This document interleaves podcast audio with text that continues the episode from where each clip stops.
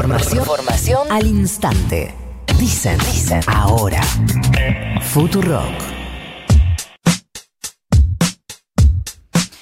Ocho y media pasaditas, 24.4 la temperatura en la ciudad de Buenos Aires. Varias cosas para hablar con el ministro de Educación de la Nación, Nicolás Trota. Ministro, buenos días. Florencia Jalfón lo saluda. ¿Cómo le va? ¿Qué tal, Florencia? Muy buenos días. Eh, Empiezo por las eh, recientes declaraciones de Soledad Cunha, la ministra de Educación de la ciudad, porque ah, está haciendo ahora o terminó hace minutos una conferencia de prensa donde confirmó que va a haber escuela durante el verano, va a haber escuelas abiertas. El 5 de enero se van a reabrir en el verano para quienes lo requieran. Y recuerdo que incluso cuando dijeron que iniciaban en febrero el ciclo lectivo del año que viene, eh, había una idea de la Nación de que primero había que hablarlo en el Consejo Federal de Educación. ¿Qué pasa? ¿Están hablando con la ciudad o no de su situación? Sí, hablamos con las 24 jurisdicciones educativas. Para nosotros es importante que en el verano se desplieguen distintas instancias socioeducativas para poder acompañar a todos los niños y niñas en lo que ha sido un año muy complejo, fortalecer los aprendizajes principalmente de aquellos chicos que han tenido menor vínculo con la escuela, y es lo que se viene trabajando en, la diversidad de, un país extenso, con realidades muy distintas. Y en cuanto al inicio del ciclo lectivo, nosotros lo venimos conversando, lo hemos conversado con todas las provincias y la ciudad. Todas las provincias están planteando el ingreso, el regreso, ¿no? el reinicio del ciclo lectivo 2021 en el mes de marzo, eh, a diferencia de la ciudad.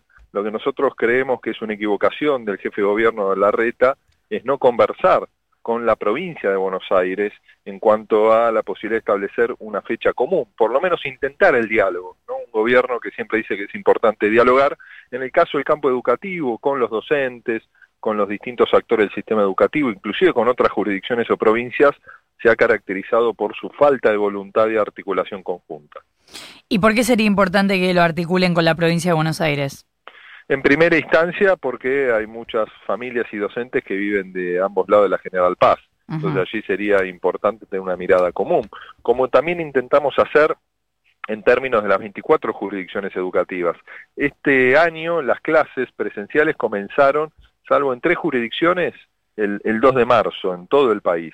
Entonces ahí nos parece también importante unificar dentro de lo posible, respetando la diversidad de cada una de las realidades, la posibilidad de un regreso común, cuando también nosotros creemos que el verano es un momento para acompañar a los estudiantes y a las familias, pero también es un momento donde tenemos que poner en valor el esfuerzo llevado adelante por docentes, familias, estudiantes, en un año que no fue de vacaciones, todo lo contrario, fue un año de mucho esfuerzo, de mucha complejidad, donde también creemos que es importante que haya un espacio de encuentro de las familias en el receso de verano.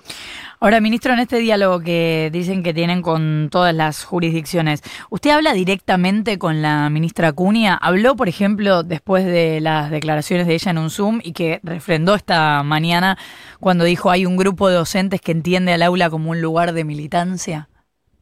No he conversado con la, con la ministra después de sus declaraciones. Sí, lo han hecho nuestros equipos a partir del trabajo que tenemos en el marco del Consejo Federal.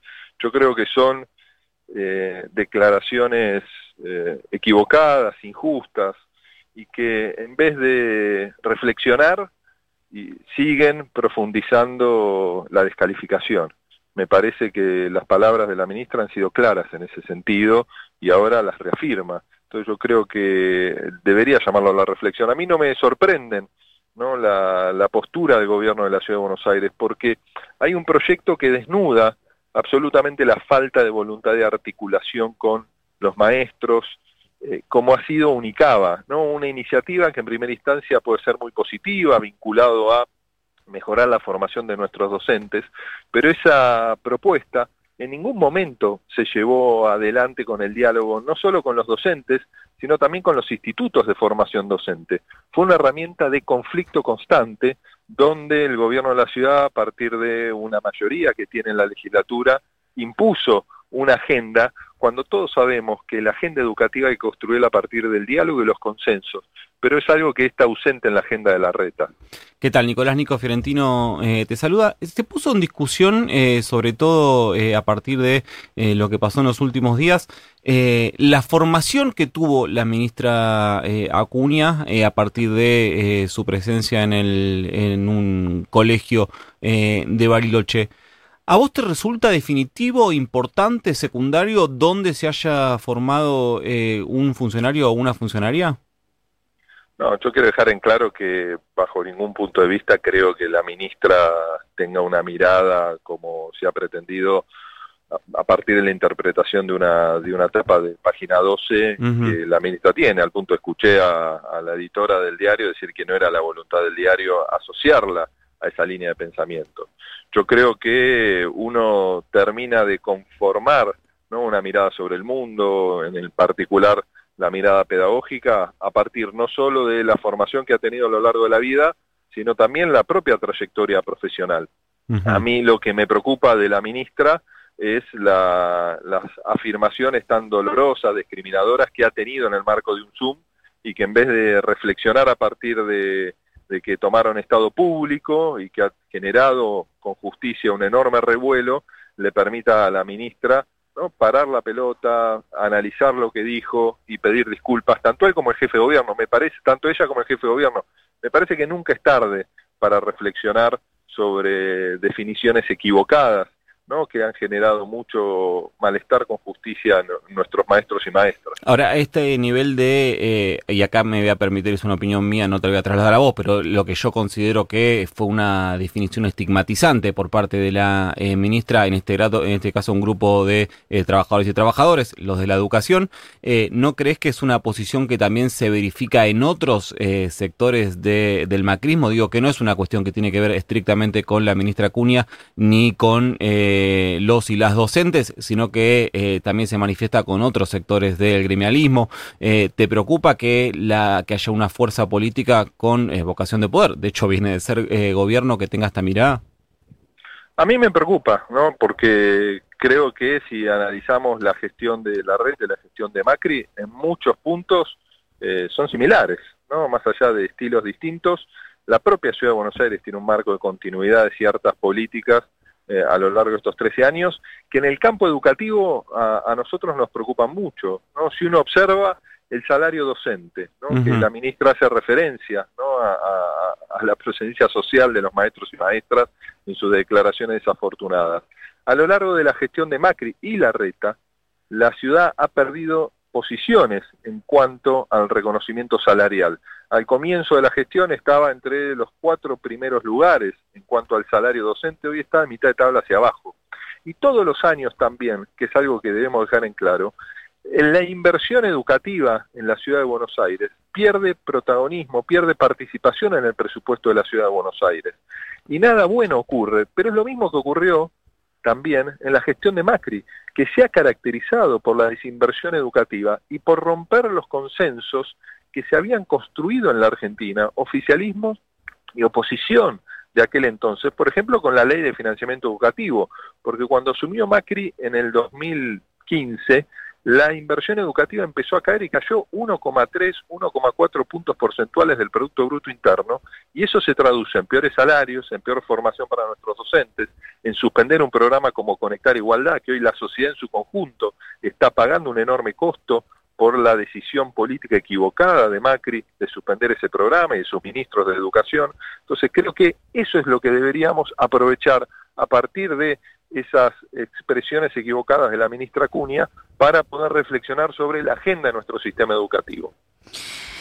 Ministro, después de la carta en la que la vicepresidenta Cristina Fernández habló, entre otras cosas, de funcionarios que no funcionan, surgieron en varios artículos periodísticos donde se citaban algunos nombres de funcionarios a los que se habría referido la vicepresidenta, entre los que se contaba María Eugenia Bielsa, a quien luego el presidente le pidió la renuncia. Entre esos nombres surgió también el suyo. ¿Se sorprendió? ¿Le parece errado? ¿Tiene usted mala relación con el sector del kirchnerismo que forma parte del Frente de Todos?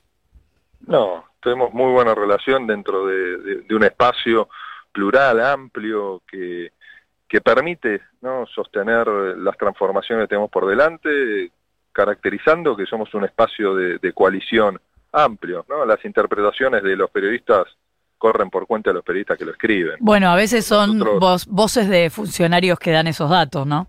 Bueno, correrá por las voces de los funcionarios que dan esos datos ¿no? y que los periodistas toman nota de esas, de esas voces.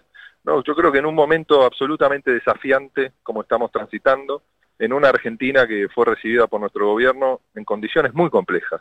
¿No? Yo siempre remarco que Argentina, en términos objetivos, es el único país del cono sur que fue impactado por la pandemia en recesión económica de dos años, con una inflación superior al 50%, con desocupación y pobreza creciendo, con un, con un endeudamiento que no tiene ningún país de la región.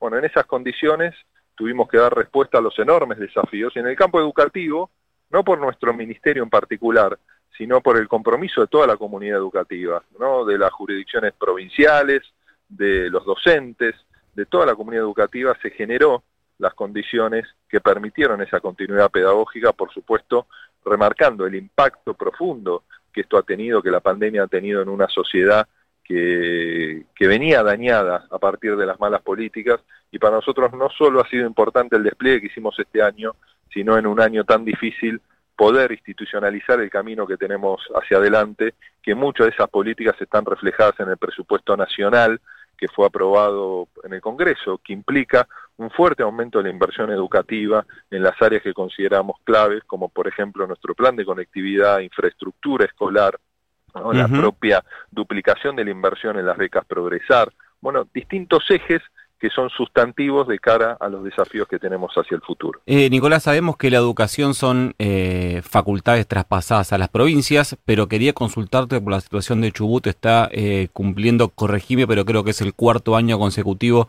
con un ciclo lectivo de incompleto, por decirlo de una manera eh, liviana, y con una crisis con el sector eh, docente que lleva años sin poder cobrar su salario en forma regular.